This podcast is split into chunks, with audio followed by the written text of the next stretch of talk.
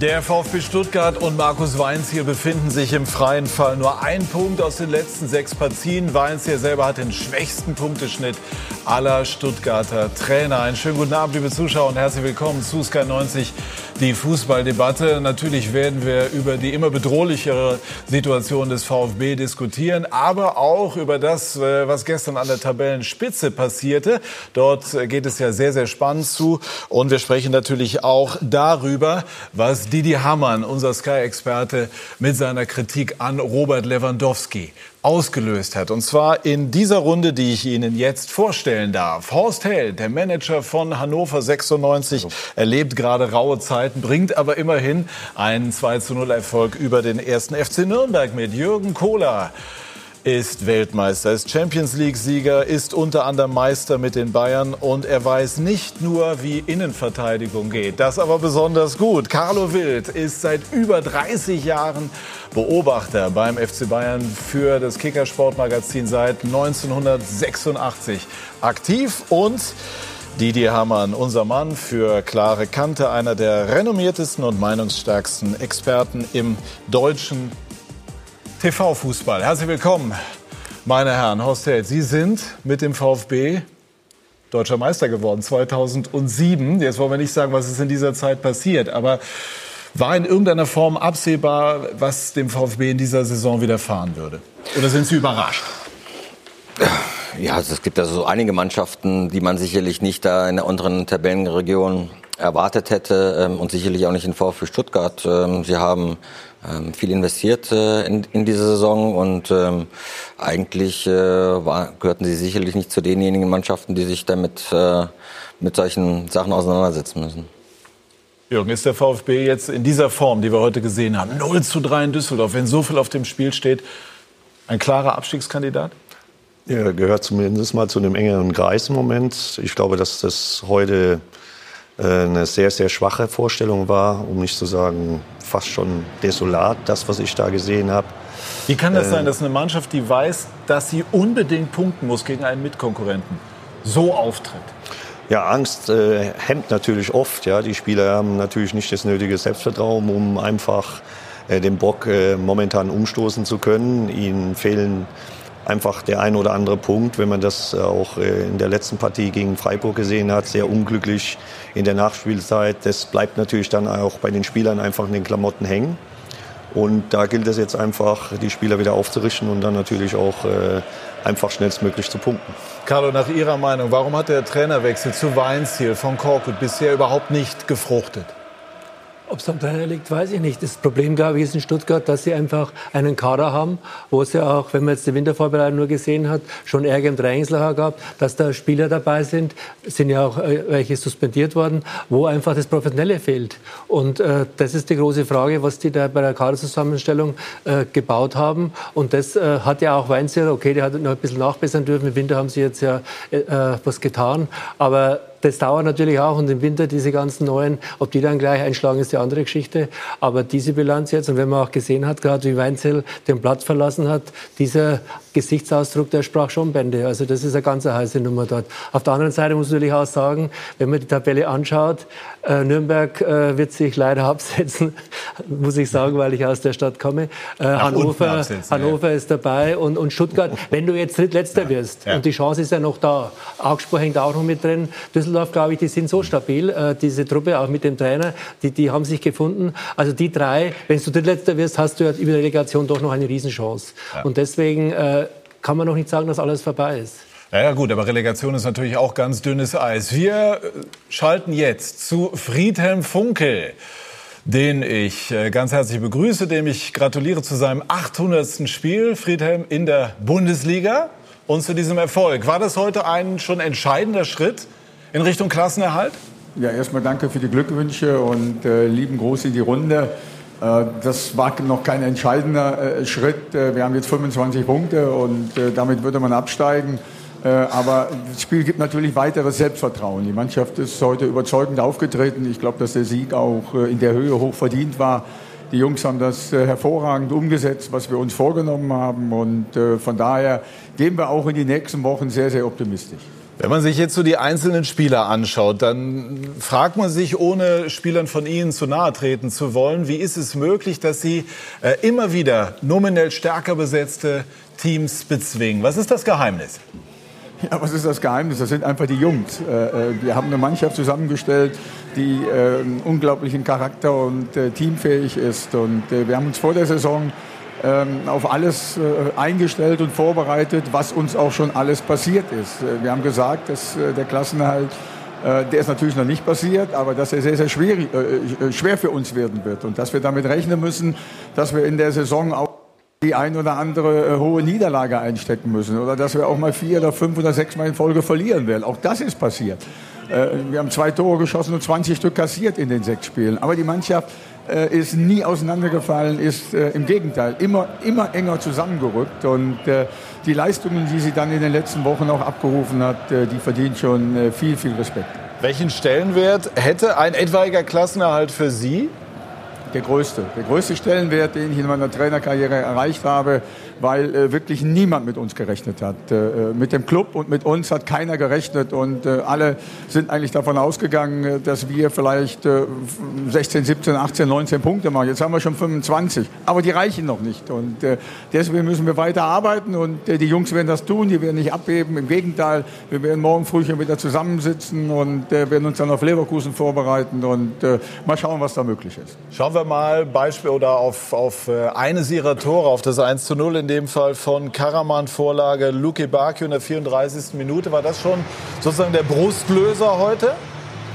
Ja, das war auf jeden Fall äh, ein sehr, sehr wichtiges Tor. Und wir haben ja vorher schon Riesenmöglichkeiten gehabt. Äh, gerade Kenan Karaman auch, der den Pfosten getroffen hat, freistehend. Äh, hier setzt er sich sehr, sehr gut durch nach der Flanke von Dudi Luke Baccio. Und das hat uns natürlich noch mehr Selbstvertrauen gegeben. Und ich glaube, dass wir auch so gespielt haben. Der VfB hat auch die ein oder andere kleine Möglichkeit gehabt. Aber insgesamt gesehen ist der äh, Sieg 100% verdient. Sie haben heute in einem Interview der Bild erzählt, dass Sie früher vor den Spielen äh, noch mal deftig essen konnten mittags. Das ist ja heute so nicht mehr möglich. Äh, haben Sie denn die Möglichkeit, nach dem Spiel jetzt irgendwie doch so eine Art Sauerbraten oder sowas zu sich zu nehmen? Ja, den esse ich ja meistens bei meiner Mutter zu Hause. Und äh, da bin ich heute Abend nicht mehr. Aber im Laufe der nächsten Woche werde ich bestimmt auch da mal wieder hingehen, aber nicht vor dem Spiel. Aber als Trainer könnte man doch. Ja, ja, als Trainer könnte man, keine Frage. Aber ich äh, ernähre mich äh, mittlerweile auch etwas gesünder. Etwas gesünder. Sehr schön. Das strahlt auf die Mannschaft aus. Dankeschön, Friedhelm ja. Funkel. Okay, ciao. Und äh, Grüße nach Düsseldorf. Danke, danke. Ja, ist ein Phänomen, oder? Was zeichnet ihn aus? Ja, Bodenständigkeit. Außer die äh, gesunde Ernährung, aber eben ja, gehört. Bodenständig, authentisch und sensationell, was er mit der Truppe gemacht hat. Er hat ja gesagt, das haben die wenigsten äh, da gehöre ich dazu, äh, ihm eine Chance gegeben oder der Mannschaft eine Chance gegeben, in der Liga zu bleiben. Und ähm, ja, sie haben jetzt zehn Punkte Vorsprung auf den 16. Platz. Also sie haben eine riesen, riesen Chance, in der Liga zu bleiben.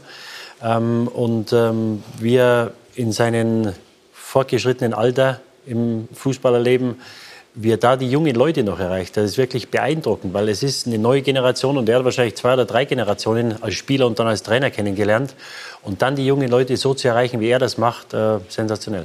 Und er hat eine sehr geerdete Art, finde ich. Also bei dem mit Fußball jetzt keine Philosophie.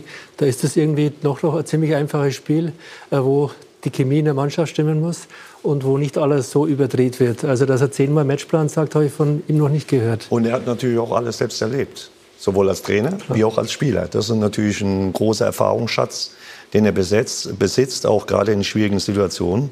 Und das kommt ihm natürlich da sehr zugute, muss man einfach so sehen. Sind Sie zwiegespalten ähm, bei diesem Ergebnis oder war Ihnen das jetzt so gesehen ganz recht, weil der VfB in Schlagweite bleibt? Ja, ich, äh, man muss wirklich sagen, also Kompliment äh, an, an Düsseldorf. Äh, in der Tat, äh, keiner hat wirklich mit Ihnen gerechnet, dass Sie so souverän äh, am heutigen Spieltag äh, in der Liga stehen. Ähm, wir natürlich auch nicht, wie Didi hat es gesagt, ich, ich sicherlich auch nicht. Ähm, und man muss schon sagen, da passt einfach in dieser Saison alles zusammen. Gute, was, was, was man braucht, um in der Liga zu bleiben. Und sie machen einen sehr stabilen Eindruck. Ähm, ich glaube, der Schlüssel war sicherlich in, der, in den letzten Spielen der Hinserie. Sie hatten eine Phase, wo sie nicht äh, erfolgreich gewesen sind, wo sie nicht gepunktet haben. Und da ist natürlich ein Trainer mit einer Erfahrung an der Seitenlinie Gold wert, der, der da ähm, nicht verrückt spielt, der die Ruhe bewahrt. Er hat auch immer die dementsprechende Ausstrahlung an der Seitenlinie. Auf der anderen Seite sehr engagiert und er hat einen guten Schlüssel gefunden und das ist äh, das, was sich da zeigt, ist eine Einheit auf dem Platz. Und, und das ist ähm, ähm, in der Liga und im Abstiegskampf natürlich Gold wert. Kann ich nur, kann ich nur bestätigen. Ja. Als Düsseldorf in Nürnberg 0-3 verloren hat, der letzte Nürnberger Sieg, da habe ich mir gedacht, du guter Gott, Friedhelm Vogel, du hast aber auch eine heiße Truppe zusammen. Stand der ganz cool da und hat gesagt, Fußball regelt sich alles, wir kriegen das schon hin. Total cool geblieben. Ja. Das äh, kann man beim VfB Stuttgart im Moment nicht sagen. Der Platzverweis, Didi, ist irgendwie noch mal so das Sinnbild für das, was wir heute gesehen haben, aber auch für das, was wir in den vergangenen Wochen erlebt haben. Der Platzverweis, der berechtigt war, oder gibt es irgendwelche Einwände? Nein. Didi. Ja, er versucht hier ja, äh, erst sich zu lösen, äh, ist im Rücken des Schiedsrichters und dann musst du, du, du kannst da nicht ausholen und, und versuchen, den Gegenspieler da zu schlagen. Eihan deswegen berechtigt und äh, natürlich bitter in der, in der letzten Minute der Nachspielzeit. Äh, er war derjenige, der ja, fast der Einzige, der in den letzten Wochen nach vorne Akzente gesetzt hat. Hatte letztes, letzte Woche beide Tore vorbereitet, ist ein interessanter Spieler, braucht Zeit, ist sehr jung. Ähm, aber das hilft natürlich nicht. Natürlich ist Gomez wieder zurück, aber ähm, ich glaube, dass die rote Karte im Moment, äh, ja, ich möchte fast sagen, das kleinste Übel für die Stuttgarter ist. Wie bedrohlich ist diese Situation jetzt? Ja, sehr. Aber sie haben Spieler geholt mit die David Castro, die nach Stuttgart kamen, um äh, in der oberen Tabellenhälfte zu spielen. Und natürlich äh, haben sie den, den, Abstiegskampf haben sie letztes Jahr angenommen, wo sie in der Rückrunde auch in einer bedrohlichen Situation waren. Das haben sie wunderbar gemacht. Aber die Leute sind natürlich mit anderen Ansprüchen dahin gekommen. Dann kommt ein Pavard als Weltmeister zurück und dann wird erzählt von der Europa League und, und das mittelfristige Ziel ist vielleicht irgendwann mal die, die Champions League. Und jetzt äh, stehst du auf Tabellenplatz 16 und, und Abstiegskampf musst du können. Da sind andere Tugenden gefragt. Ähm, und das ist eine ganz, ganz gefährliche Situation. Es hatte der, der Trainerwechsel hatte nicht den gewünschten Effekt. Wir werden wir sehen, was jetzt äh, intern besprochen wird in den nächsten, in den nächsten Tagen. Aber für die Stuttgarter ist das äh, sehr, sehr brenzlig. Wir haben jetzt eine erste Stuttgarter Stimme. Bitte schön. Daniel Didavi, 0 zu 3 am Ende in Düsseldorf. Weshalb konnte der VfB heute kaum PS auf die Strecke bringen? Ja, ähm, gute Frage. Ich denke, wir haben hochverdient verloren. Ähm, müssen uns bei den Fans entschuldigen, die hergekommen sind. Ähm, eigentlich müssen wir denen das Geld zurückzahlen und ähm, ja, so kannst du nicht auftreten.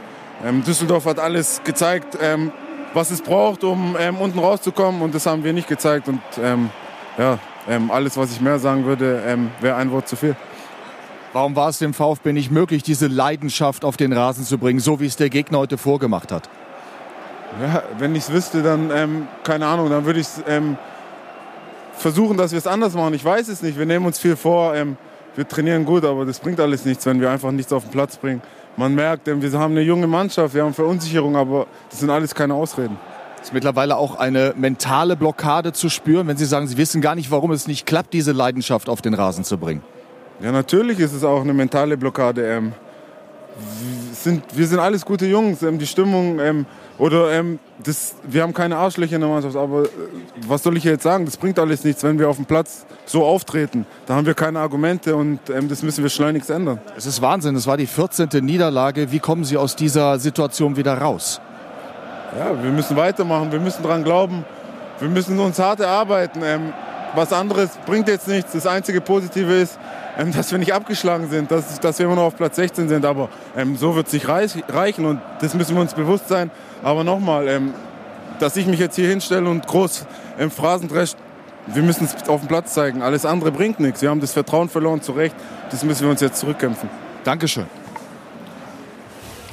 Ja, wir haben ja eben auch äh, auf Social Media gesehen, ich nehme an, es war Rolf Fuhrmann. Welches Konzept hat der VfB? Das haben wir hier mal mit Michael Reschke besprochen. Einzelne Transfers sind alle begründbar, aber irgendwie funktioniert, Carlo, die Teamleistung überhaupt nicht. Und Spieler wie die Davi sind sicherlich nicht gekommen, um beim VfB zu kratzen, zu beißen und Abstiegskampf in Reinkultur zu bestreiten. Das war ja vor der Saison so, dass der VfB Stuttgart nach der guten letzten Saison den nächsten Schritt, wie man so schön sagt, machen wollte. Sie wollten ja mehr nach vorne Fußball spielen. Das hat ja auch letztlich dann den Trainer äh, Korkut den Job gekostet, weil der ja eher von der Defenschiene, defensiven Schiene kam. Und das war offenbar die Fehleinschätzung des Ganzen. Und wenn man jetzt das ganze Gebilde sieht, dann weiß man halt, dass die Jungs, äh, die David, das war jetzt im Grunde die Ratlosigkeit, die personifizierte. Und man kann es ja fast verstehen. Äh, aber da sind halt offenbar keine Männer drin. Und wenn wir jetzt äh, die Düsseldorfer wieder anschauen, da sind eine starke Gruppe, das sind Mannsbilder Spieler drin und die äh, wehren sich halt dann auch im Abstiegskampf. Und mit Spielerei, der Nürnberger Trainer wollte ja auch immer mit Spielerei äh, die Bundesliga äh, rocken, wie man so schön sagt. Äh, da wird es nicht reichen. Und äh, in, in, der, in der äh, Abstiegszone musst du halt vor allem dir entgegenhalten. Und das haben wir ja gesehen, das kriegen die Stuttgart nicht hin. Dann nützt da auch der Weltmeister Pavard nichts. Mhm. Wird man jetzt sozusagen nach alter Väter Sitte dann doch äh, sich an den Trainer halten? Ja, ist natürlich eine Option, die einfach da ist. Ja, man äh, versucht natürlich dann auch als Verein äh, den letzten Joker zu ziehen, den letzten äh, Strohhalm. Und du kannst ja auch nicht alle Spieler raustun. Du musst ja auch mit den Spielern dann auch weiterarbeiten, die einfach da sind. Und äh, vielleicht dann über andere Maßnahmen im Training, über anderes äh, Trainingsinhalte dann versuchen, die Mannschaft einfach wieder in die Spur zu bringen. Ich glaube, äh, Davi hat das ja auch richtig gesagt. Ne? äh, um das Wort mal gebrauchen zu dürfen, du brauchst auch ein paar Arschlöcher in der Mannschaft. Gerade im Abstiegskampf. Also nur mit schönen Spielerei und äh, mal schöne Pässe zu spielen und mal den einen oder anderen Torabschluss zu haben, das wird auf Strecke äh, im Abstiegskampf einfach äh, nichts nützen. Äh, ich habe das ja auch selbst erlebt mit Borussia Dortmund damals. Ja, äh, drei Spieltage vor Schluss haben wir sogar beim VfB Stuttgart gewonnen, 2-1. Ähm, und äh, da waren auch Spieler da war ich aber Platz. nicht dabei. Nee, du warst nicht dabei. Nee, nee, stimmt. Äh, du warst nicht dabei. Kann nicht sein. Äh, aber äh, wir haben es dann da auch geschafft, in den letzten drei Spielen dann eben den Bock umzustoßen und dann äh, auch die Klasse zu erhalten. Und wir hatten damals auch einen aus, ausgezeichneten Kader, auch spielerisch sehr gut. Äh, aber dann waren dann eben ein paar andere Dinge gefragt und dann hat eben Matthias Sammer und äh, Udo Lattek haben dann Spieler gebracht, die einfach mehr das Messer zwischen die Zähne mal nehmen und das hat dann auch geholfen. Da war nichts mit schönen Spielerei. Da ging es wirklich Überlebenskampf, äh, alles zu geben bis zur letzten Minute und das haben wir dann auch gemacht. Die werden wir uns noch mal vielleicht noch mal ein äh, Gegentor anschauen oder auch alle beide. Ihre Prognose, was wird beim VfB Stuttgart passieren? Markus Weins hier versuchen wir natürlich auch noch äh, im O-Ton zu bekommen. Ja, äh, war natürlich, das, das kommt natürlich Michael zusammen. Reschke hat ja hier gesagt, vor, vor, bei seinem Besuch im Studio, ich glaube vor zwei Wochen war es, ne? Äh, dass ähm, Sie mit dem Trainer die Saison zu Ende bringen wollen. Wie lange ist das her? Ich glaube zwei Wochen, ne? Ja. Zwei Wochen. Das ist eine lange Zeit im Profifußball. Ich ja, jetzt hat man das Spiel gegen Freiburg gehabt, ja. äh, zu Hause gegen Freiburg und, und, und in Düsseldorf. Ähm, und da hast du natürlich mehr als einen, als einen Punkt erwartet. Und äh, die Frage wird sein, ob, ob er der Meinung ist, dass der Trainer die Mannschaft erreicht oder die ideale Besetzung ist um jetzt äh, die Kuh noch vom Eis zu bekommen. Und, und das, wird die, das wird die Frage sein. Das müssen die Stuttgarter intern besprechen. Aber wenn du aus 14 Spielen 10 Punkte holst, ist natürlich klar, ähm, dass es diese Diskussion auch intern geben wird. Felix Magath ist mal so als Name gehandelt worden. Es hieß auch, dass Hannover 96, also Sie mit ihm mal Kontakt hatten. Wäre das äh, eine Möglichkeit für den VfB? Also, ich glaube, dass äh, ich wirklich um Verständnis bitten kann, dass ich dem VfB Stuttgart jetzt nicht irgendwelche Ratschläge äh, in meiner Situation ergeben sollte und auch geben kann, was sie meinen, was sie für richtig halten. Ähm, aber Didi hat es ja schon, schon gesagt. War, war denn Felix bei Ihnen ein Thema? Ich denke, Felix Magath ist ein herausragender Mensch und Trainer und äh, es ist äh, selbstverständlich, dass er bei vielen Vereinen ähm, in, in Gedankenspielen ist, wenn es darum geht, vielleicht einen neuen Trainer zu installieren. Jeder weiß, dass er ähm, ähm, zurzeit ohne Job ist und dass er noch nicht gesagt hat, dass er nicht mehr Trainer sein möchte. Also von daher kann ich das nicht bewerten und nicht beurteilen halt, aber äh, sicherlich ist das ein, ein, ein, Trainer, der schon allen Menschen bewiesen hat, wie gut er ist. Er war ja schon beim VfB. Als ihr den Breitenreiter damals entlassen habt an den Sonntag, da habe ich Mittag mit Herrn Mager telefoniert, da war nichts mit Hannover. Also ich glaube, dass der bei euch nie ein Thema war, oder? Fast. Und beim VfB? Äh, es hält sich vor allen Dingen auch der Name Gistol. Mhm. Also äh, da gibt es offenbar doch äh, ähnliche Kontakte oder gewisse Kontakte. Und wenn Reschke äh, das vor zwei Wochen gesagt hat, es gab mhm. ja schon auch mal bei Korkut den Samstagabend, da hieß es, der bleibt und am Sonntag war er weg. Also es kann auch sehr schnell gehen in Stuttgart. Ja, wir ähm, haben die Information, dass Markus Weinzel auf dem Weg ist. Äh, und das scheint aber noch, äh, das scheint aber noch etwas zu dauern. Und das reicht mir natürlich nach und sprechen jetzt über das, was in der vergangenen Woche für viele Aufregung gesorgt hat. Didi, Ihre Aussagen über Robert Lewandowski, er, er werde ein Problem für die Bayern, er spiele egoistisch und so weiter. Und äh, darauf haben dann die Bayern jetzt äh, gestern reagiert in Gestalt von Hassan Salihamidzic im Interview. ich muss äh, aus unserer Mannschaft vielleicht äh, Robert Lewandowski herausheben heute, weil er einfach äh, spielt wie ein Leader. Der, ich glaube, der spielt seine kompletteste Saison, ähm, die er hier spielt, äh, haut sie für die Mannschaft rein, ist unser Topscorer und deswegen kann ich nicht äh, verstehen, dass Didi Hamann ihn äh, so kritisiert, weil ähm, ich glaube, das, was er macht, ist einfach eine Kampagne gegen ihn, weil er ähm, äh, glaube ich, nicht richtig die Spiele schauen kann. Ähm, ich glaube, es ist nicht eine Kampagne, es ist einfach seine Meinung. Ich glaube schon, dass es eine Kampagne ist, weil Robert Lewandowski zu kritisieren. Ähm, ich glaube nicht, dass Robert Lewandowski ähm, ein Problem für Bayern München ist, sondern ich glaube, Didi Hamann ist ein Problem für Sky. Deswegen äh, muss man bei Sky über ihn mal nachdenken. Ja, also ich glaube überhaupt nicht, dass Didi Hamann ein Problem für Sky ist, weil er einfach seine Meinung klar und deutlich artikuliert, auch wenn sie Bayern München nicht gefällt. Das muss ja möglich sein. Und hinter einer Kampagne hat, würde ja ein, ein Zweck stecken. Experte sein nicht zu tun, wenn man solche Äußerungen äh, macht. Deswegen äh, kann das, glaube ich, keiner da draußen verstehen. Wichtig ist, dass die Zuschauer, glaube ich, sehen, ähm, wie Robert Lewandowski spielt. Und wenn ein Experte nach so einem Spiel, nach so einer Saison sagt, dass der ein Problem ist, ich glaube, dass äh, die Meinung kann keiner äh, da draußen akzeptieren. Wie äh, kommen diese Aussagen bei Ihnen an, Didi? Ja, ich habe es natürlich äh, zur Kenntnis genommen. Äh, äh, mir da eine Kampagne äh, zu unterstellen, ist natürlich nicht zu akzeptieren. Und äh, dass er als Sportdirektor seinen Spieler schützen will, dafür habe ich Verständnis. Ähm, und wenn du anderer Meinung bist, dann ist das natürlich okay, aber das, da muss die Diskussion kontrovers geführt werden auf einem gewissen Niveau. Das war nicht der Fall. Und ähm, wenn du dann versuchst, Leute zu diskreditieren und, und persönlich anzugreifen, dann muss ich ganz ehrlich sagen, habe ich dafür kein Verständnis. Versuchen wir es jetzt auf die rein inhaltliche Ebene zu bringen. Es gibt ja gute Argumente für die Position, die Salihamidzic einnimmt. Lewandowski trifft in der Bundesliga, Lewandowski trifft in der Champions League und das nicht erst diese Saison. Bleiben Sie inhaltlich bei dem, was Sie hier am vergangenen Sonntag geäußert haben? Absolut. Und äh, er hat jetzt zwei gute Spiele gemacht. Ähm, warten wir mal die nächsten drei, vier Monate ab. Und äh, es kam etwas falsch rüber in der, in der Berichterstattung dann im Nachlauf, dass ähm, dieser Egoismus, ich glaube, dass, dass die Top-Stürmer, und da gehört er ja dazu, ohne, ohne Zweifel, die brauchen diesen Hauch oder diesen Schuss Egoismus, ja, dann diesen, diesen unbedingten Willen und Drang, die Tore zu machen. Und äh, das habe ich ihm nicht vorgehalten.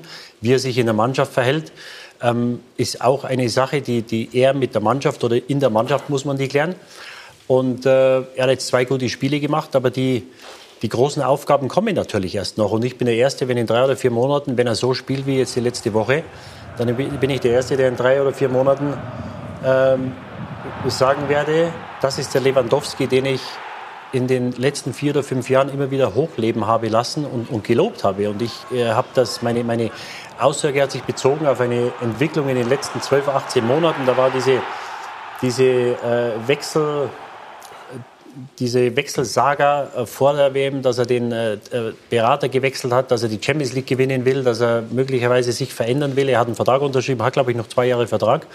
Und es waren einige Sachen, die mir, die mir nicht gefallen haben. Wie er sich den Mitspielern gegenüber verhält. Und dann hat er natürlich auch ähm, einige Chancen liegen lassen. Er hat sehr viele Assists dieses Jahr. Aber ich glaube, dass von der, von der Gesamtleistung hatte ich den Eindruck, dass in den letzten 12, 18 Monaten, aus welchen Gründen auch immer, nicht in der Verfassung war, in der er vorher war.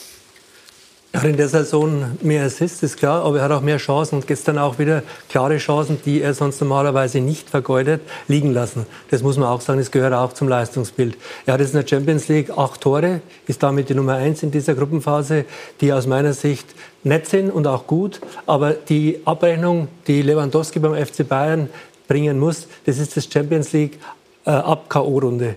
Und wenn der Lewandowski beim FC Bayern dazu kam er, dazu wurde er geholt, dazu hat er gesagt, als er von Dortmund wegging, ich gehe nach München, um die Champions League zu gewinnen.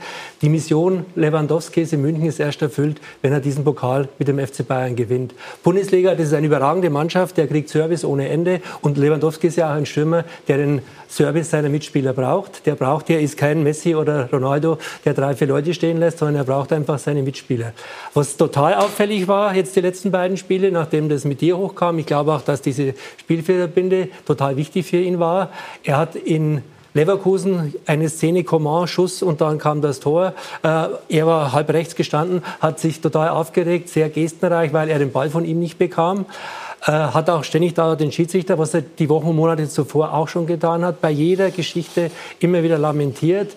Äh, und das war jetzt in Berlin im Pokal und jetzt auch gestern ganz anders. Schlechte Pässe, Hummels hat mal langen Pass gespielt, immer Daumen hoch, aufgemuntert. Da hat er sich als Kapitän gegeben. Und was auch die letzten Monate beim Lewandowski passiert ist, der FC Bayern hat ihn in die Führungsgruppe aufgenommen. Müller und Neuer, beziehungsweise Neuer Müller als Kapitäne, dahinter Ribéry auch. Und eben Lewandowski kam dazu. Das war ja auch die Gruppe, die im Oktober, als es damals gebrannt hat, mit dem Präsidium und auch mit dem Sportdirektor und dann gesprochen haben. Da gehört jetzt Lewandowski dazu. Lewandowski war eigentlich ziemlich, äh, wie soll ich sagen, enttäuscht, äh, weil er nie zu dieser, obwohl er Kapitän der polnischen Nationalmannschaft war, nie zu dieser Führungsgruppe gezählt hat. Hönes und äh, Rummenigge haben ihn jetzt dazugenommen, auch Kovac. Kovac hat neulich zu mir gesagt, der ist für mich eine rechte Hand, wie auch Neuer und Müller. Also er, er gehört jetzt dieser Crew an. Und ich glaube, das genießt er schon. Aber er hat erst jetzt die letzten zwei Spiele, nachdem er diese Binde trägt und der Ärger mit dir war, hat er jetzt, finde ich, auch sich so als Typ gezeigt. Und dass Lewandowski äh, Carlo, ganz, ganz anders war, ja. Entschuldigung, ja. äh, jetzt äh, egoistischer geworden ist, als Torjäger auf seine Quote schaut, das ist ja evident. Ja. Es ist aber auf der anderen Seite auch so, dass er äh, mit diesem Schauen auf die Quote 25 Tore in dieser Saison in Pflichtspielen erzielt hat, acht Vorlagen geliefert hat. Also er ist in seinem Kerngeschäft sehr erfolgreich. Das ist eben einfach auch die Position, die man ohne weiteres einnehmen kann. Äh, nämlich, dass er nicht das Problem der Bayern ist, sondern Teil der Lösung, weil die Bayern ja im Grunde genommen, Horst, auf ihn angewiesen sind. Zumal jetzt, wo Wagner Wagner weg ist. Wie sehen Sie äh, diese Situation? Also ich glaube, dass es grundsätzlich legitim ist, dass man äh, Mannschaften und dann halt auch mal einzelne Spieler kritisiert, egal von welchem Verein. Ich glaube, äh, das steht dem äh, äh, Didi zu, nicht weil er jetzt hier sitzt, sondern weil wir uns kennen halt, sondern ähm, hat selbst äh, vieles vorzuweisen, vieles erlebt und, und äh, gute und schlechte Zeiten und deswegen hat er immer auch ein, aus meiner Sicht immer eine gute Einschätzung der Situation. Und das ist ihm aufgefallen und das hat er thematisiert. Äh, ähm, was ist dabei? Ähm, und ich glaube, am Ende vom Tag äh, ist es so vielleicht, wie, wie Carlo Wildes sagt, äh, es ist ja normal, äh, jeder Stürmer, zentrale Stürmer bei Bayern, auch in den vergangenen Jahren, äh, vor Lewandowski, die haben immer getroffen, weil sie natürlich auch einen dementsprechenden Service bekommen haben und dementsprechend bedient wurden halt. Ja, also Tore am Fließband äh, äh, ähm, haben ähm, die Stürmer davor, aber auch er natürlich abgeliefert. Das Entscheidende ist äh, beim FC Bayern, wie weit kommst du in der Champions League? Und, und da denke ich, äh, stehen alle unter Druck und er halt auch ähm, weil sie natürlich abliefern wollen und auch abliefern müssen. Das ist, ist ja ganz normal und das ist auch der Anspruch von jedem einzelnen Bayern-Spieler und auch von den Verantwortlichen, da so weit wie möglich zu kommen. Ähm, und da wird sich dann am Ende vom Tag dann halt auch zeigen. Er ist natürlich ein herausragender Stürmer mit absoluter Qualität. Und vielleicht ist es auch jetzt der Schlüssel gewesen, tatsächlich ihn als äh, Spielführer äh, in die Verantwortung zu nehmen. Dann hat man äh, ein anderes Auftreten und das ist dann schon auch erkennbar. Ähm, ich denke, dass er, dass er seine, seine Tore machen wird und vielleicht diese Rolle ihm jetzt gut tut. Und das Verhalten vom Sportdirektor Salihamidzic kann man ja auch erklären. Lewandowski hat sich x Male beschwert, dass er nicht geschützt wird vom Verein. Wenn es mal Attacken gab, das war jetzt, äh, als er mal nicht die Torjägerkanone bekam, da hat er sich beschwert, dass er nicht die nötigen äh, Bälle äh, bekommen hat. Und das war jetzt nach der letzten Saison genauso. Das war doch jetzt ein wunderbarer Steilpass vom Didier Hamann an Salihamidzic, dass er jetzt seinen Stürmer, seinen Starstürmer schützt. Und damit ist es politisch ja schön erklärt. Das war ja doch auch der Grund und nichts anderes. Und Lewandowski sagt jetzt, okay, die stehen voll zu mir. Auf der anderen Seite Lewandowski wird 31 Jahre alt. Ob jetzt Real Madrid nochmal es probiert, äh, ihn zu holen, wage ich stark zu bezweifeln. Also Lewandowski und Bayern München äh, werden doch die nächste Zukunft auch zusammen gehen müssen. Und dass Lewandowski ein außerordentlicher Torjäger ist, hat ja auch Didi Hamann schon x-mal erzählt, sogar auch bei uns in der Zeitung. Er hält ihn für die beste Neun vielleicht für die beste Neun, sagt er. Und das ist, vielleicht ist ja auch okay. Er muss es halt auch zeigen, dass er besser ist als Suarez oder, oder, oder Benzema und diese Typen, die sich auf dieser, würde ich mal sagen, unter Messi und Ronaldo Ebene messen. Und da hat hat er jetzt ja wieder die super Chance, jetzt gegen Liverpool schon gleich mal entsprechend für sich zu werben. Ist er der Mann, Jürgen, der immer noch die großen oder die großen Spiele für die Bayern entscheiden kann? Ja, auf jeden Fall. Ich glaube, er hat unheimlich viel Qualität. Aber auf der anderen Seite, glaube ich, äh, steht es auch eben zu, mal kritische Worte zu finden. Didi hat das einfach so empfunden. Finde ich dann auch ganz legitim, weil das Entscheidende ist ja, dass eine Reaktion kommt. Die ist ja gekommen von ihm. Hat ihm das gekitzelt? Die Spieler sagen schon, immer, man ich, bekommt es nicht mit. Na, das, äh, jeder Spieler liest Zeitung, jeder Spieler telefoniert, jeder Spieler kriegt von den Mitspielern was erzählt, jeder Spieler... Er hat ja auch geantwortet. Ja, ja, sage ich ja. Ne? Also ist ja, auch, äh, ist ja auch eine Rückmeldung gekommen.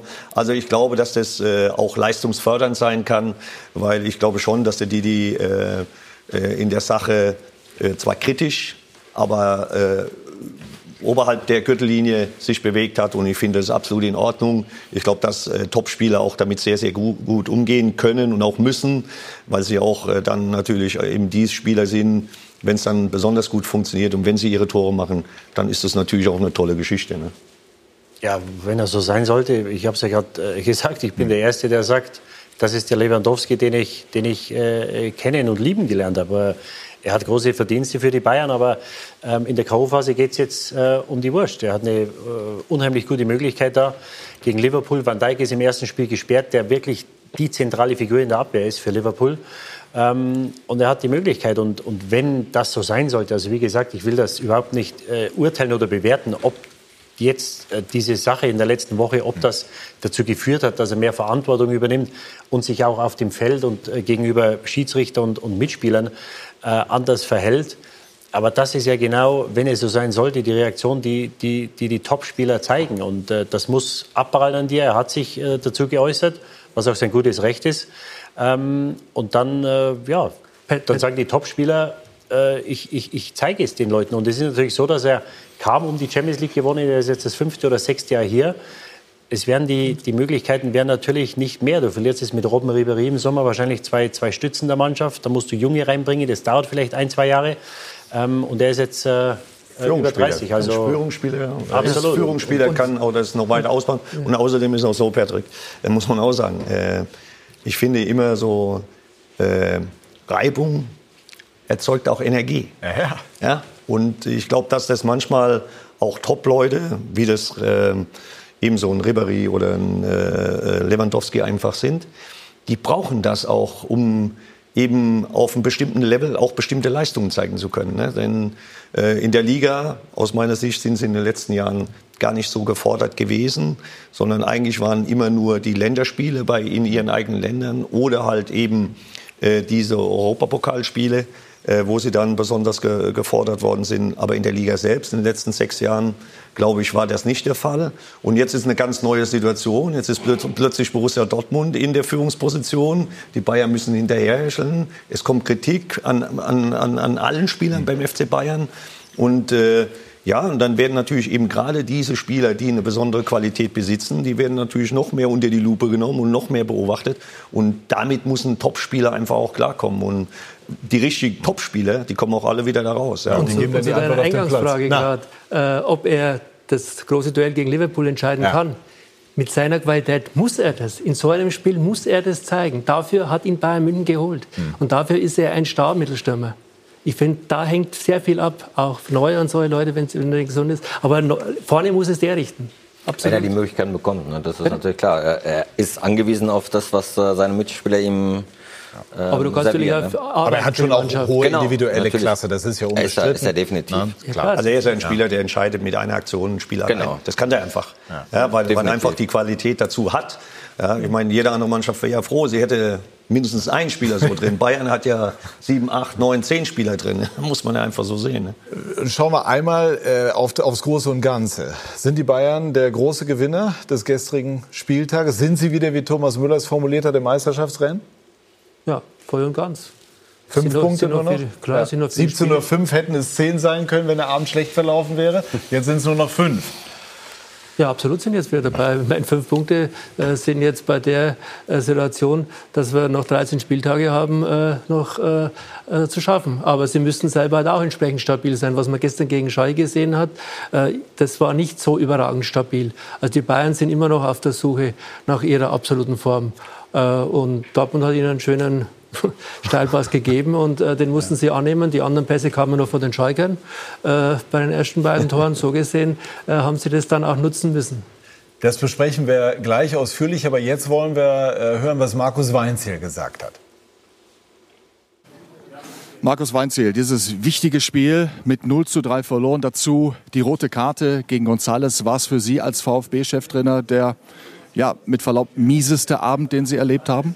Ja, wir sind natürlich enttäuscht. Wir haben letzte Woche es gut gemacht, haben uns zwei Minuten gefehlt äh, zum Sieg und wollten da eigentlich anknüpfen und haben äh, von Anfang an äh, uns schwer getan, ein Spiel zu finden, haben äh, ähm, die Zweikämpfe nicht so bestritten, wie es der Gegner getan hat. Und ähm, bei den Gegentoren helfen wir mit und dann kommt so eine Leistung äh, zustande, so ein Ergebnis zustande und äh, bezeichnen dann die rote Karte in der, in der letzten Minute. Ähm, das darf natürlich nicht passieren. Hatten Sie in der Kabine Kontakt zur Mannschaft? Haben Sie schon zu ihr gesprochen?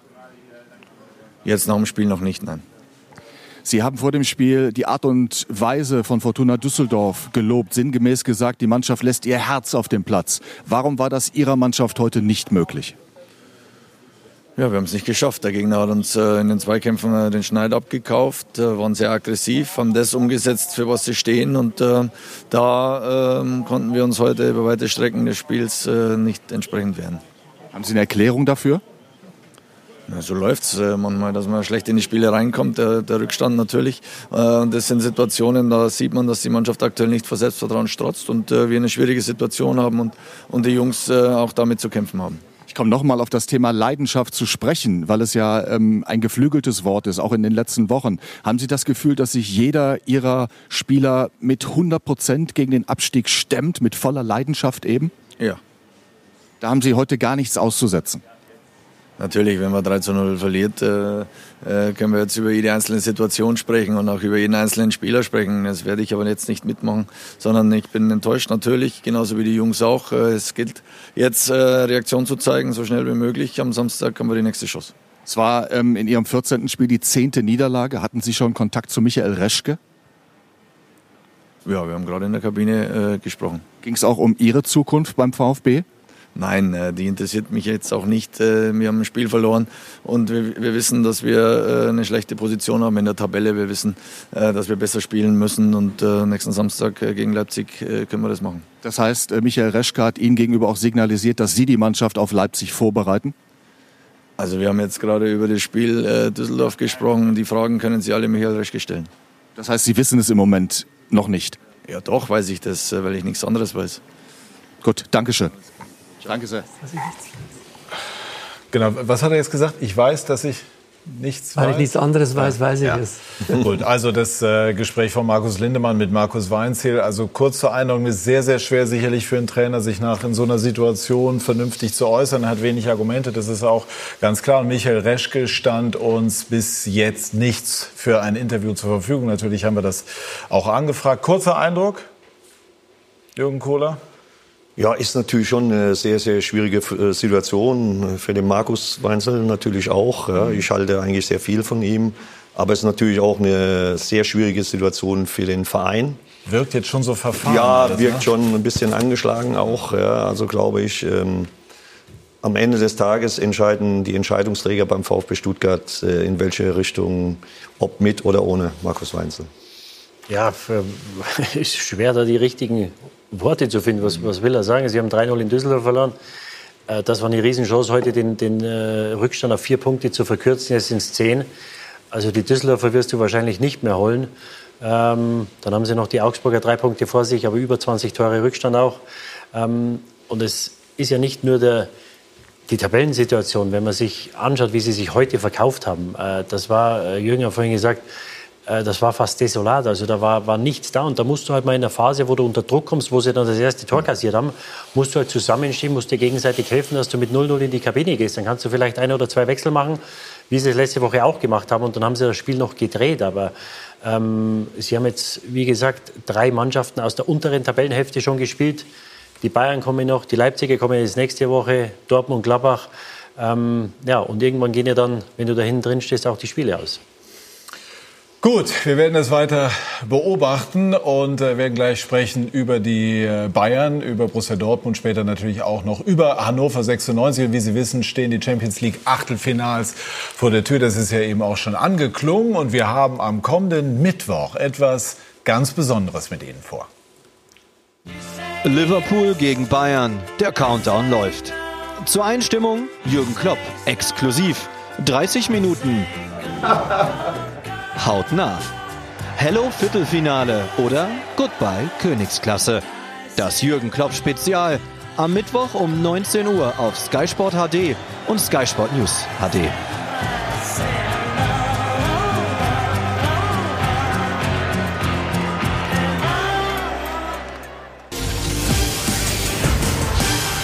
Die Dortmunder war doch gestern überheblich. Ja. Wir sind zurück bei SK90, die Fußballdebatte, und haben hier eben am Tisch auch über die Situation an der Tabellenspitze diskutiert und wir wollen Sie natürlich gerne teilhaben lassen. Horst Held, die Dortmunder haben gestern in einem turbulenten Spiel am Ende eine scheinbar sichere 3 zu 0 Führung noch aus den Händen gegeben. Die Gegentore haben wir auch mal äh, vorbereitet. Bekommen die jetzt die Flatter? Nein, das glaube ich nicht. Äh, ich muss mal. Ich glaube nicht, dass sie die Flatter bekommen.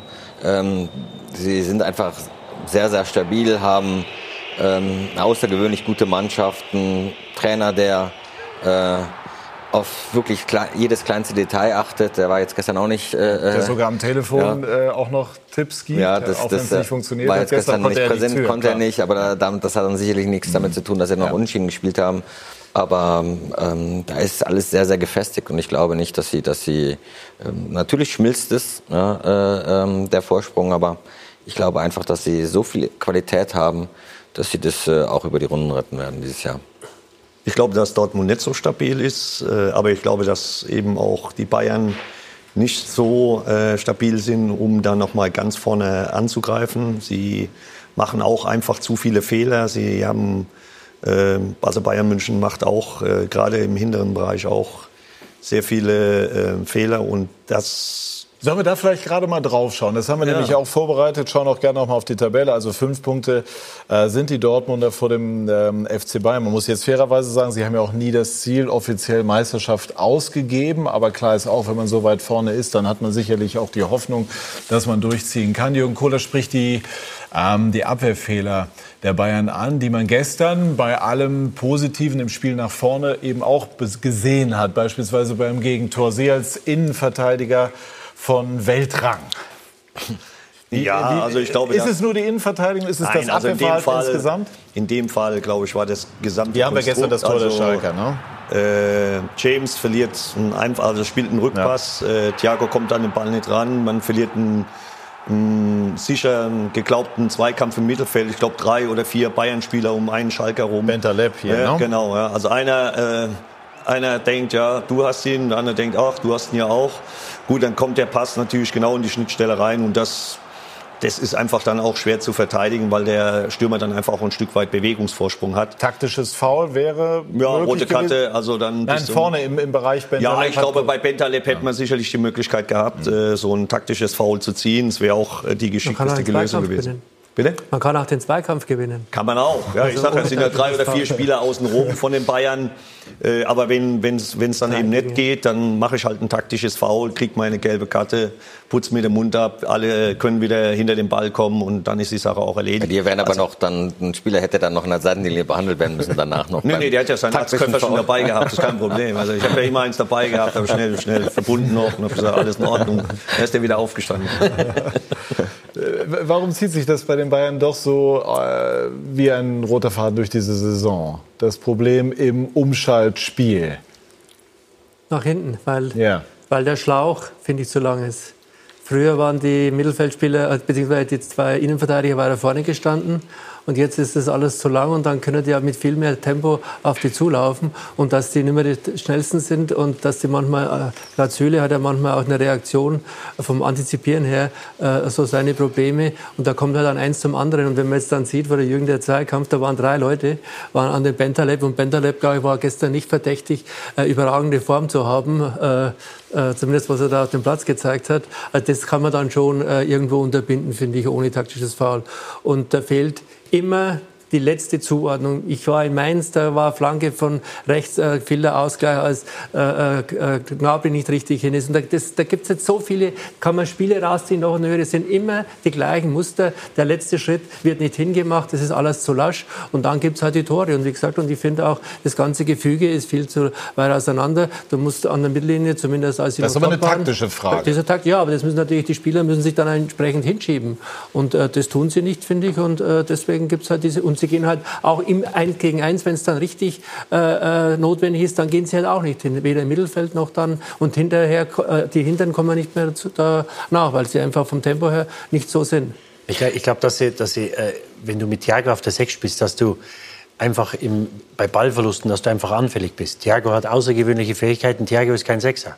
Das ist kein defensiver Mittelfeldspieler. Martinez spielt selten von Beginn an. Darf Ja, ich mal was das- fragen? ja, Nur mal jetzt so an die Fachleute. Wäre theoretisch die Überlegung Hummels als Sechser, als defensiver Sechser nicht was? Der kann das fußballerisch? Nee, du, kannst, du kannst nicht zehn Jahre Innenverteidiger spielen und dann... Äh, Hat man bei Obwohl Lahm in der. Jugend hat er jetzt Ja, ja, aber gespielt. die ne? Frage, aber jetzt Oder in mit der zehn Jahren, du 23, kannst jetzt nicht da nach Liverpool fahren und, und da auf der 6 spielen. Das, das Ja, nicht bei- jetzt von jetzt auf, aber grundsätzlich. Ist das, Ja, aber das ist Nein. zu spät, er ist jetzt 30. Das hat bei Philipp Lahm mal eine Zeit lang äh, geklappt und Wel Weltmeister sind wir auch nur geworden, weil der Mustafi sich verletzt hat und dann Lahm wieder rechter Verteidiger gespielt hat und ein Schweinsteiger in die Mannschaft kam. Das ist, das ist die Zentrale, dort werden Spiele gewonnen. Und da haben sie mit Martinez einen Spieler, der natürlich in den letzten Monaten auch nicht mehr so effektiv Monaten, war. fünf Jahre. Ja, der, der mit Schweinsteiger der Unterschied war in der Champions League Ja, Saison 2013. 2013. Da, waren die, da haben die alles weggerudert da im, im Mittelfeld. Und äh, ich, ich glaube schon, wenn du jetzt, wenn die heißen Spiele kommen, dass du auf der Sechs möglicherweise sogar mit Martinez und Kimmich spielen musst. Also einen, einen defensiv denkenden Spieler brauchst du. Kimmich ist ja auch ein Spieler, der das kann, der jetzt auf der rechten äh, Verteidigerposition spielt. Du brauchst Martinez, du brauchst einen Sechser. Und ich glaube, Martinez, du sagst fünf Jahre, also er ist mit Sicherheit nicht mehr in der Form, in der er Die war, als er vier kam. Nicht mehr bei der spanischen Ja, Nationalmannschaft und, und, gewesen. und das ist natürlich, das ist natürlich, wenn du, wenn du keinen wirklich defensiv denkenden Sechser hast, einen defensiven zentralen Mittelfeldspieler, der dir Balance gibt, dass du auch mal einen Goretzka und einen Thiago und einen James, wenn sie spielen, dass die, die die Freiheit haben und auch das Wissen haben, dass wenn wir mal einen Ball verlieren, wenn wir ins Dribbling gehen, wir wissen, der Martinez äh, räumt, räumt alles ab, äh, wenn es in die Gegenbewegung geht. Ich glaube, das fehlt ihnen im Moment. Und ich war gestern schon überrascht. Ich habe die ersten 20 Minuten, habe ich mir gedacht, wenn die das zweite schießen, die Bayern, dann kriegen die sechs oder sieben Stück, die Schalker. Und dass du dann noch mal in so einem Spiel so in Bedrängnis kommst, dann möglicherweise 2-2 kassierst, das hätten die Bayern, glaube ich, in den, in den letzten Jahren, hätten die das Spiel zur Halbzeit 3-0 geführt und wären im zweiten Gang wären sie nach Hause gefahren. Ich glaube auch, dass ihnen das ein bisschen abhandengekommen ist. Die Top-Vereine in, in, in Europa, die zeichnen da nicht nur aus, dass sie ein gutes Spiel nach vorne haben, vor allen Dingen halt bei Ballverlust, dass sie sofort wieder den Ball gewinnen.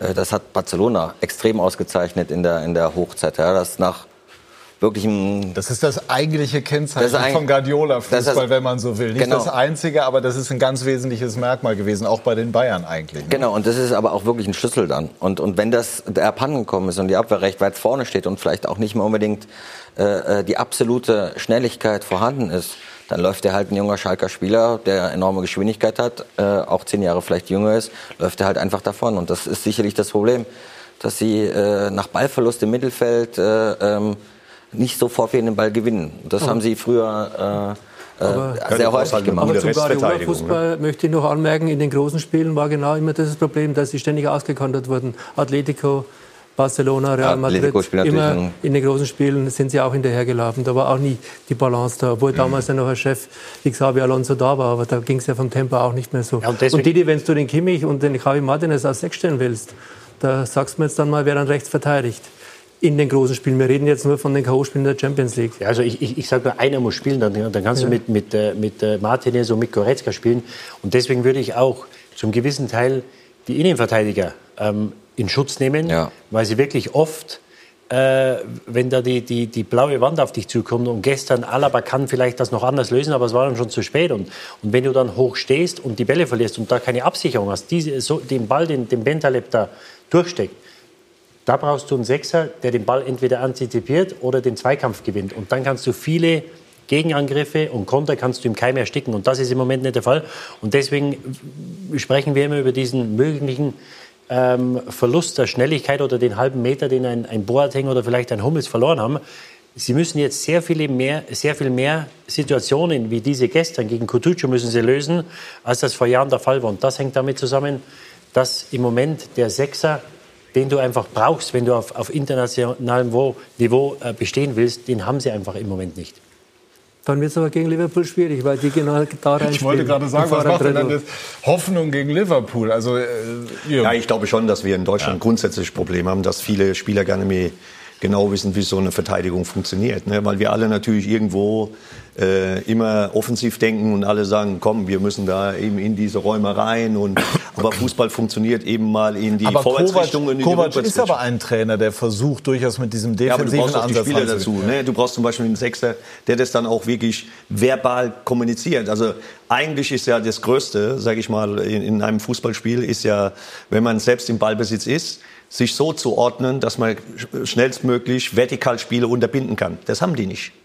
Ja, sie haben nicht diesen Strategen-Moment, der sagt, ich muss vertikal diese Bälle, diese Schnittbälle, Schnittbälle, wo eben die anderen Mannschaften oft eins oder zwei sehr schnelle Konterspieler haben, die muss ich mir zustellen. Und da brauche ich eben auch einen Mensch, der eine sehr gute Wahrnehmung hat, der das, der das Spielfeld vollkommen im Blick hat, der quasi ein Raster hat, der quasi hier sieht noch, wo Spieler freistehen können und dann auch organisiert, pass mal auf, du musst jetzt einen Meter rein, zwei Meter zurück, drei Meter vor, linke Schulter, rechte Schulter. Also all diese Themen äh, brauchst du da auf dieser Position. Und wenn du diese Spieler nicht hast, dann kann es natürlich immer gefährlich werden, dass du dann eben, wenn du in eine Pressing-Situation kommst, dass du dann eben auch nicht die Ordnung hältst, die du einfach brauchst, wenn du im eigenen Ballbesitz bist. Und das ist eigentlich die große Kunst von großen Mannschaften, dass sie das einfach auch schaffen.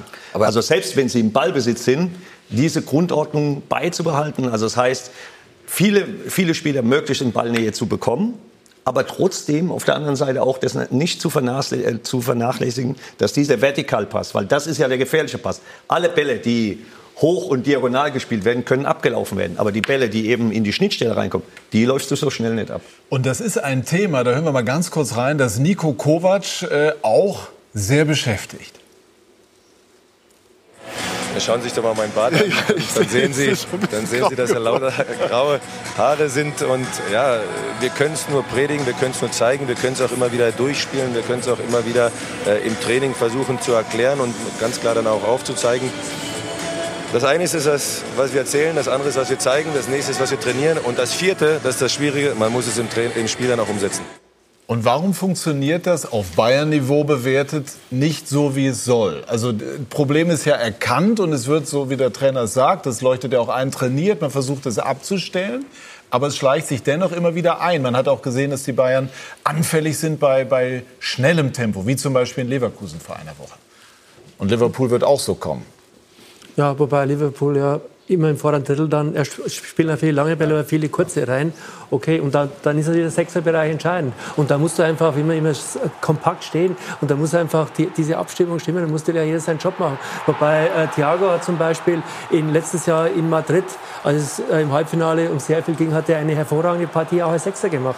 Okay, da mussten sie mehr nach vorne tun, war die andere Nummer. Aber wenn Javi Martinez äh, die Lösung sein soll, äh, nach dem, was er zuletzt geboten hat, dann muss ich ganz ehrlich sagen, dann habe ich größte Bedenken. Aber diese Position hat der Mann, der das unbedingt lösen könnte, äh, der fehlt ihnen natürlich schon. Ich glaube, dass man sich nicht so viel Sorgen machen muss bei dem Spiel äh, für den FC Bayern. Ich glaube, dass sie, äh, hoffe nicht, dass ich eines Besseren belehrt werde, aber ich glaube, dass sie da weiter, äh, weiterkommen werden, weil genau das die Spiele sind, äh, wofür die Spieler beim FC Bayern sind. Und dass die dann vielleicht äh, äh, nochmal eine ganz andere äh, Fokussierung haben ähm, und genau diese Themen dann für sich im Kopf abarbeiten, äh, die notwendig sind, um gegen so einen guten Gegner dann halt auch standzuhalten. Davon bin ich überzeugt, dass sie das liefern werden. Und deswegen mache ich mir eigentlich nicht so viele äh, Sorgen. Also gegen Mannschaften, ja, wo man, wo man erwartet, ja, so, äh, da haben sie sicherlich vielleicht gerade so ein bisschen ein Problem. So dieses, wo man, ja klar gewinnt der FC Bayern, ja klar, äh, das ist ja normal, dass der FC Bayern gegen XY-Mannschaften gewinnt halt, ja. Was leider heute auch in der Bundesliga nicht mehr selbstverständlich ist. Das ist einfach so. Aber gegen solche Spiele, in den Top-Momenten, da werden die da sein. Da bin ich fest von überzeugt. Und dann, dann werden die diese Probleme, die sie in der Liga vielleicht hin und wieder haben, äh, da nicht erkennbar machen. Ja, das, da bin ich bei dir. Aber ich sag dir auch warum. Weil natürlich im internationalen Vergleich auch eben auch Mannschaften da sind, die auch selbst das Spiel mal gestalten wollen. Und dann tut es den Bayern natürlich gut, eben mit Koman oder mit äh, so oder mit Lewandowski, ja, wo sie natürlich schon extrem gute Konterspieler haben. Das, das sind ja Top-Konterspieler. Warum sie da und was es ausmacht, ja. Ja, gegen also das ist aber so international. Aber, aber, aber, die, ja. die, Musik spielt ja für, auch für Bayern München. Äh, wenn, ich meine, äh, wir waren ja da, wenn du bei Bayern München nicht Meister wirst, ja, dann, äh, dann hast du äh, da ein schönes Spießruden laufen. Und ich finde für die Liga selbst, ja, da müssen sie einfach einen Schlüssel finden, eben dieses Vertikalspiel sofort zu unterbinden. egal, man muss ja jetzt auch mit den Spielern arbeiten, die im Moment da sind. Da gibt es auch ein paar Trainingsformen, die der äh, Nico da sicherlich macht. Und man muss die Spieler immer wieder in die Situation bringen, dass sie das, was sie einfach im Training dann auch erleben, dann auch als Handlungsoption eben im Spiel haben. Ne? So, ob das dann immer so schnell geht, ist eine andere Frage. Aber es, man muss das natürlich auch trainieren. Aber in den internationalen Spielen, da bin ich bei dir, hast du gar nicht diese äh, diesen Druck permanent anlaufen zu müssen, permanent, sondern zu du hoch kannst zu stehen, zu hoch ja. zu stehen. Du kannst nämlich sagen, hey, weißt du was, wir haben hinten ja unsere Probleme, aber dafür sind unsere Spieler kopfballstark, zweikampfstark normalerweise, normalerweise. So, und dann, und dann kannst du auch mal diese fünf Meter weiter nach hinten machen. Und dann hast du natürlich eben mit Koman und Lewandowski Mhm. und äh, Knabi hast natürlich sehr schnelle Leute. Und wenn äh, Rob noch da ist, der ist natürlich auch ein Pfeil, wenn er gesund ist, ja, dann hast du natürlich diese Möglichkeit, auch so eine Champions League zu gewinnen. Ja, und, und, und das würde natürlich eh äh, Sinn machen, wenn du nach Liverpool die Stärke ist, Liverpool das Tempo, das sie nach vorne haben. Also wenn du nach, äh, wenn du, wenn du nach Liverpool fährst in, in zehn Tagen, dann macht es natürlich Sinn, dass du etwas tiefer stehst. Und dann äh, hast du natürlich, stehst du kompakter, dann hast du natürlich kürzere Abstände bei den, bei, zwischen der, der Abwehrreihe, der Mittelfeldreihe und auch den den. Außenspielern. Ja, ja. Ähm, dann ist es natürlich etwas einfacher zu verteidigen. Und deswegen wird es unheimlich wichtig sein, wenn die nach Liverpool gehen, das erste Tor. Ähm, aber ich äh, bin da beim Horst und bei Jürgen. Also ich glaube, dass die Bayern eine gute Chance haben. Die Liverpool ist im Moment auch etwas am Stottern, obwohl sie gestern gewonnen haben. Ähm, und Bayern ist eine ganz, ganz abge, äh, abgezockte abgezockt. Mannschaft. Die, die machen auf dem Niveau machen sie sehr, sehr wenig Fehler. Und obwohl die Liverpool im Finale waren letztes Jahr, von der Erfahrung, vom Erfahrungsschatz sind die Bayern ihnen Meilen voraus. Und deswegen glaube ich, dass die Bayern da sehr, sehr gute Chancen haben, weiter Aber trotzdem sage ich, haben wir Probleme in der Zweikampfführung. Das ist egal, auch diese Aber ich beiden wollte jetzt mal so Probleme. durchschnaufen und das mal so mitnehmen, was Didi jetzt äh, Ja. sagt. Denn wir sind sehr gespannt natürlich auf äh, die Spiele der Bayern gegen Liverpool. Und äh, gleich sprechen wir über Hannover 96. Haben wir auch einige Ansätze und haben jeden Tag Live-Sport bei Sky. Ich freue mich auf jeden Tag Live-Sport. Nur auf Sky Sport. Jeden Tag Hacke, Spitze, Tralala. Achtelfinale. Jeden Tag echte Kerle. Und noch echtere Kerle. Oder einfach nur Schläge. Nur hier. Jeden Tag Live-Sport. Nur auf Sky Sport.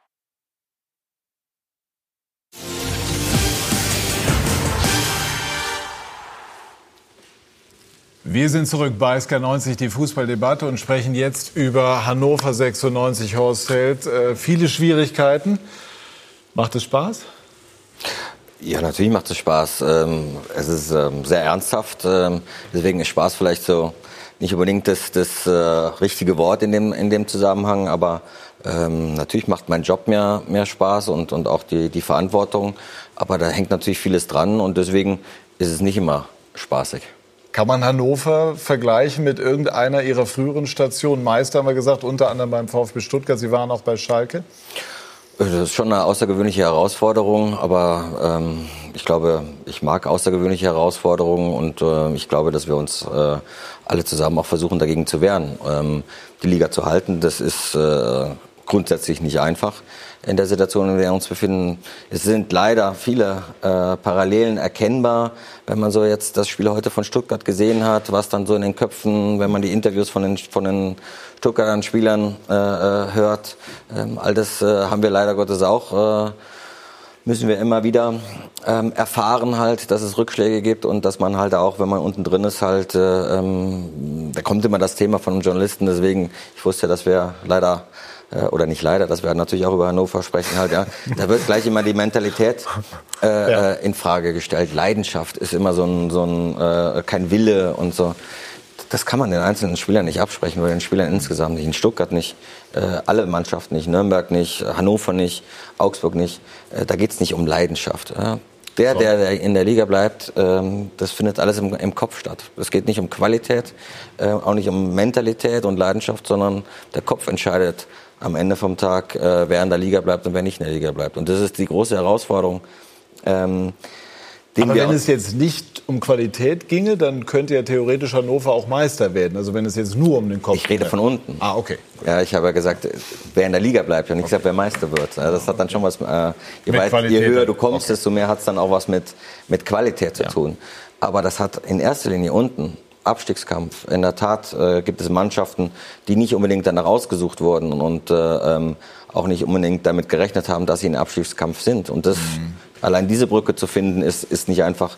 Aber vieles entscheidet sich im Kopf und das ist, äh, wird für uns aber auch für alle anderen Mannschaften die Herausforderung sein. Wichtig für Hannover 96, dass äh, man gestern gewonnen hat. Aber Vinko Bicanic, Euphorie hat das irgendwie nicht ausgelöst.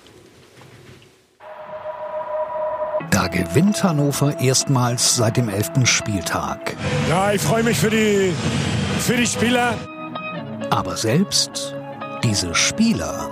Ja, im Endeffekt haben wir gewonnen, dann waren wir auch die bessere Mannschaft. Nehmen es eher zur Kenntnis. Mit angemessener Nüchternheit. Dann ist es halt mal ein Arbeitssieg. Das ist, äh, morgen fragt da keiner mehr danach. Irrtum. Denn dieses Morgen von gestern ist jetzt heute. Und wir fragen schon mal nach der Qualität. Muss man machen, wo selbst 96-Legende Schatzschneider gestern bekennt. Aus dem Spielgeschehen heraus habe ich nicht gedacht, dass wir ein Tor erzielen. Und man sieht ja auch, man soll sich nichts vormachen. Das Niveau beider Mannschaften ist ja schon eher der zweiten Liga zugetragen. Ganz schön deutlich, was Schatzschneider da in der Halbzeitpause zum Besten gab. Und dazu noch ein paar Worte zu seiner Entdeckung Hendrik Weidand, dem Vorbereiter von Müllers 1 zu 0. Ich kannte ihn schon lange. Es war noch immer unmöglich, ihn hier zu platzieren, weil wir haben ja ganz schlaue Leute. Die holen sich ja irgendwelche Leute. Da liegt wohl einiges im Argen bei 96, das ohnehin in diese Saison mit vielen Altlasten ging. Mit der andauernden Unzufriedenheit der Fans mit Vereinsboss Kind. Eskalierend in der letzten Spielzeit kotzt mich hier alles an. Ja, das sage ich Ihnen, weil wir beschäftigen uns mit allem anderen, nur nicht mit Fußball und deswegen äh, ist es so, wie es ist und vielleicht haben wir es auch nicht anders verdient. Vielversprechend eigentlich das Saisonfinale 17-18. Letztes Heimspiel 3-1 gegen Berlin, Torschützen Harnik und Sani. Jetzt aber beide weg. Und Füllkrug, jetzt langzeitverletzt. Und keiner von ihnen wurde ausreichend ersetzt. Martin Kind aber vor dieser Saison. Wir wollen wieder sicher den Klassenerhalt erreichen. Und hier bin ich optimistisch bei der Qualität der Mannschaft. Pessimismus wäre angebrachter gewesen. Und durchaus skeptisch konnte man auch sein, ob Manager Horst Held nach diversen gescheiterten, nennen wir es ruhig mal, Fluchtversuchen, es hat die Gespräche gegeben, überhaupt die Entscheidungen trifft oder ob Kind das tut. Und wie auch immer letztlich entschied, im Januar André Breitenreiter zu entlassen, die interne Kommunikation war nicht gut. Ich hätte mir einfach gewünscht, ähm, dass man mit mir auch offen darüber spricht, ähm, weil ich das nachvollziehen kann, wenn man äh, der Mannschaft einen neuen Impuls geben möchte. Nun wird Thomas Doll vielleicht erleben, wie schnell einem Trainer das Lachen vergehen kann in Hannover. Gegen zehn Nürnberger bringt sein Team lange nicht viel zustande. Das Stadion reagiert unfreundlich. Schon nach gut 20 Minuten. Nach dem Motto, hey, ihr seid doch jetzt ein Mann mehr gegen Nürnberg, die auswärts gar nichts können. Jetzt macht doch mal. Am Ende immerhin ein Sieg und trotzdem irgendwie kein Grund zu feiern. Wir haben ein bisschen Anschluss jetzt. Wir sind nicht mehr Tabellenletzter, das ist okay. Die Ansprüche sind gering. Und die Frage nach dem Glauben an den Klassenerhalt stellt sich mehr denn je. Ja, gerade durch, dem, durch die äh, Situation, dass wir heute gewonnen haben, ähm, glaube ich, dass uns das jetzt in den nächsten Wochen Aufwind gibt. Abgang mit einem Schmunzeln als Glaube der Spieler selbst kaum an ein Happy End für Hannover 96.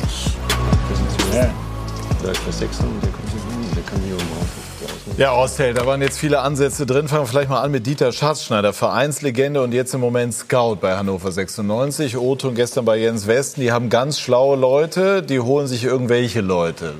War ja offensichtlich so auf Sie gemünzt. Wie kommt das bei Ihnen an?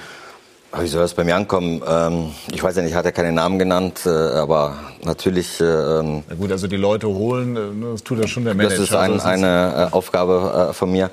Äh, für mich ist es kein Problem. Wissen Sie, wenn die, wenn die Geschäftsführung, ähm, für die das in Ordnung ist, wenn Mitarbeiter, ähm, das ist ja nicht zum ersten Mal, ähm, öffentliche Entscheidungen, die man trifft, auch die Geschäftsführung mittrifft, wenn er die öffentlich kritisiert als Mitarbeiter, wenn das für die Geschäftsführung okay ist, ist es für mich auch kein Problem.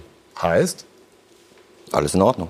Hm. Also äh, man weiß ja, dass Schatzschneider einen engen Draht zu Martin Kind, dem Präsidenten, hat. Hat er nicht indirekt sozusagen die Meinung des Präsidenten äh, oder durchge Nein, ich glaube nicht, dass das. Äh, ähm, ich glaube schon, dass jeder da seine eigene Meinung hat und auch seine eigene Meinung vertritt. Das ist ja auch, auch wie gesagt, legitim. Aber Sie sind ähm, sein Vorgesetzter. Können Sie sich sowas bieten lassen?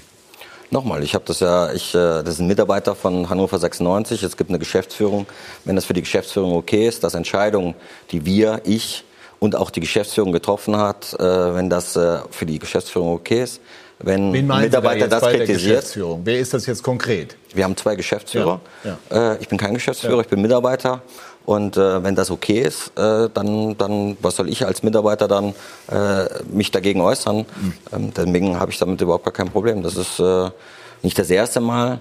Und jeder kennt auch die Rolle von Dieter Schatzschneider in Hannover, ähm, der sich mit Hannover beschäftigt. Von daher ist das alles in Ordnung. Hm. Haben Sie Breitenreiter entlassen? Haben Sie die Entscheidung getroffen? Das war auch eine der Fragen, die aufgeworfen wurde. Also anders formuliert, wie viele Gestaltungsmöglichkeiten hat man in diesem Verein, der sehr geprägt wird von Martin Kind?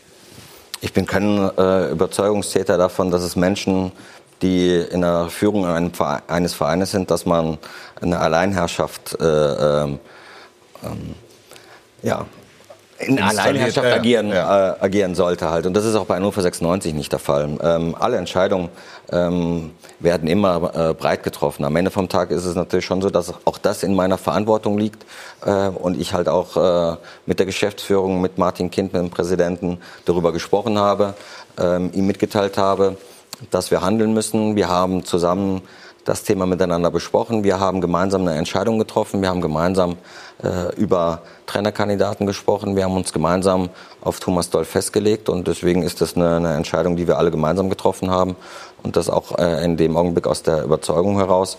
Ähm, wenn einer meint, dass äh, das vielleicht jetzt ein Alleinritt von irgendjemandem gewesen ist, dem kann ich nur widersprechen.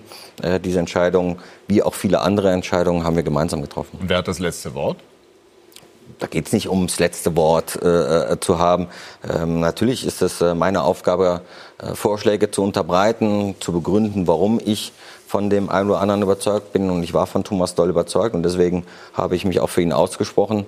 Und im Grunde muss man sagen, haben die Menschen, die das mitentscheiden, ähm, ähm sich das äh, angehört und dann halt auch mitentschieden. Ja hat man eigentlich was als Hannover 96, und das meine ich jetzt überhaupt nicht abfällig, aber ich war ja total im Keller und die Chance, da sich noch groß zu profilieren als Trainer, die große Auswahl schlägt es da ein mit äh, Bewerbungen ohne Ende oder wie, wie ist das? Oder, oder ist das doch ein sehr begrenzter Kandidatenkreis von Bewerbern? Ja, also ich, ich glaube, natürlich musst du da erstmal nach einem, dir ein Profil suchen. Ja, was willst du denn überhaupt jetzt, äh, wenn du dich entscheidest, einen Trainerwechsel durchzuführen? Wie soll denn das Profil eines Trainers dann auch dementsprechend sein? Das haben wir äh, natürlich besprochen, was wir jetzt erhoffen durch einen Trainerwechsel. Was muss der leisten können? Wozu muss er in der Lage sein? Also da fallen schon dann der ein oder andere Trainer durchs Raster, wenn vielleicht die Sprache ein Problem ist. Ich kann jetzt keinen Trainer gebrauchen in der Phase, der jetzt noch Deutsch lernen muss oder sowas halt, ja. Also damit äh, äh selektiert sich das Ganze. Und äh, am Ende gibt es ganz viele Trainer, die nach wie vor gerne in der Bundesliga und bei Hannover 96 arbeiten wollen und wollten. Ähm, aber äh, wir haben auch schnell agiert und, und äh, schnell reagiert. Ähm, der Weg dahin, der war sicherlich lange, ähm, hatte aber auch seine, seine Notwendigkeit, weil wir mit André Breitenreiter einen Trainer an der Seite äh, gehabt haben, der viel für den Verein geleistet hat, der aufgestiegen ist, in der Phase gekommen ist, ich muss das sagen, weil das wichtig ist, in der Phase gekommen ist, wo nicht jeder Trainer äh, ähm, in der zweiten Liga den Mut und den Mumm gehabt hat zu kommen. Ähm, ist souverän aufgestiegen, hat souverän die Liga gehalten, äh, hat nicht nur auf dem Platz äh, äh, ähm, der Mannschaft ein Profil gegeben, sondern hat auch viel dazu beigetragen, dass der Verein sich weiterentwickelt hat. Wir haben Werte geschaffen. Ähm, ähm, aber ähm, am Ende vom Tag haben wir diese Saison nicht performt. Und äh, äh, am Ende ist es Fußball leider Gottes auch ein Ergebnissport. Und wir sind zu der Erkenntnis gekommen, ähm, dass wir wechseln müssen. Ähm, und wollten natürlich am liebsten mit André auch weitermachen. Aber am Ende vom Tag geht es darum, die Liga zu halten. Und wenn man nicht mehr davon überzeugt ist, dass diese Konstellation noch fruchtbar ist, dann muss dann man muss auch man handeln. Gibt der Kader mehr her? Es gibt durchaus Kritik auch an der Kaderzusammenstellung und damit auch an Ihre Person. Äh, also ich glaube schon, man hat natürlich, äh, wir haben es gehört, mit, äh, mit Füllkrug haben sie jetzt einen ganz wichtigen Spieler, der letztes Jahr viele Tore gemacht hat, mit Sané einen absoluten Leistungsträger.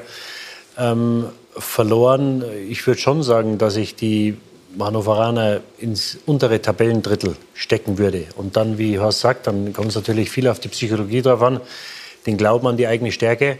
Ähm, aber ich glaube, mit dem Trainerwechsel haben wir jetzt nochmal einen Impuls gesetzt, dass ich ihnen absolut zutraue, da unten rauszukommen. Und, äh, Wen soll denn Hannover dann hinter sich lassen? Also wir haben die Stuttgarter vorhin Drei. gesehen. Ja. Ähm, Wäre es egal. ja, wir, haben die, wir haben die Stuttgarter vorhin gesehen. Ähm, und die, die Augsburger haben jetzt, glaube ich, auch ein Spiel in den letzten zwölf gewonnen in der Liga. Also äh, das ist auch äh, keine Form, mit der du die Klasse hältst. Äh, und so ein Trainerwechsel kann, kann Wunder bewirken. Und äh, mit Bebu hat man einen Spieler vorne, der den Unterschied machen kann. Ich glaube, dass mit Nikolai Müller jetzt ein Spieler da ist, der bewiesen hat, dass er Tore machen kann, auch bei Mannschaften, die sich äh, keine Vielzahl von Chancen herausarbeiten. Ähm, also von daher, ich, ich, ich würde sie nicht ins Mittelfeld oder im Mittelfeld sehen von der Qualität, aber auf alle Fälle mit einer sehr, sehr berechtigten Chance, die Klasse zu halten. Wenn man so die Gesamtsituation anschaut und sich damit so ein bisschen beschäftigt, dann fällt schon auf, dass Hannover in den letzten Jahren einfach Themen hatte, die Kraft gekostet haben. Ne? Die, die Kind muss weg, 50 plus 1, Fanproteste und alles mögliche. Jetzt kommt noch diese sportliche Situation äh, hinzu. Hat der Verein die Kraft, äh, aus dieser Situation herauszukommen? Ich bin davon überzeugt, dass der Verein und die Menschen die Kraft haben, aus der Situation herauszukommen.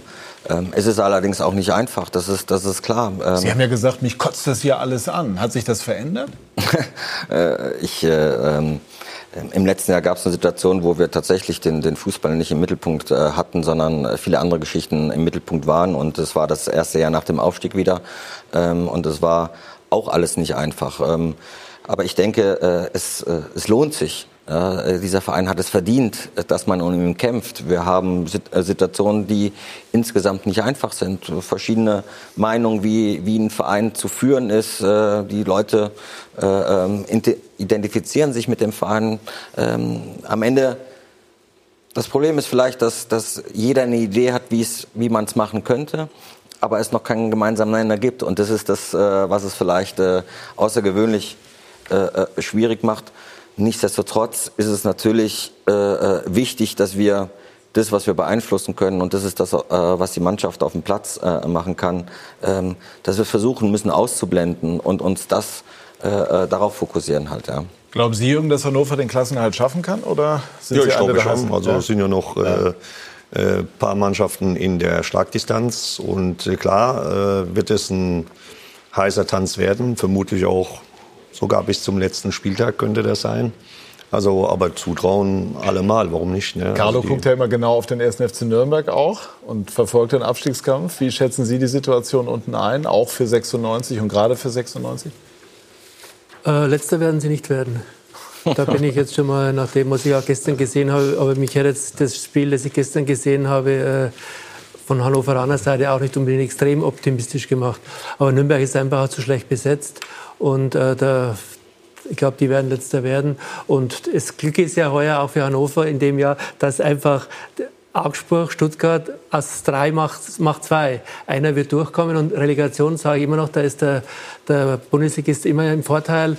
Äh, und deswegen äh, ist es nicht aussichtslos und trotzdem äh, wird es schon sehr eng werden. Also äh, Nikolai Müller finde ich auch, das ist einer, der Tore macht. Äh, der macht die mit Sicherheit besser.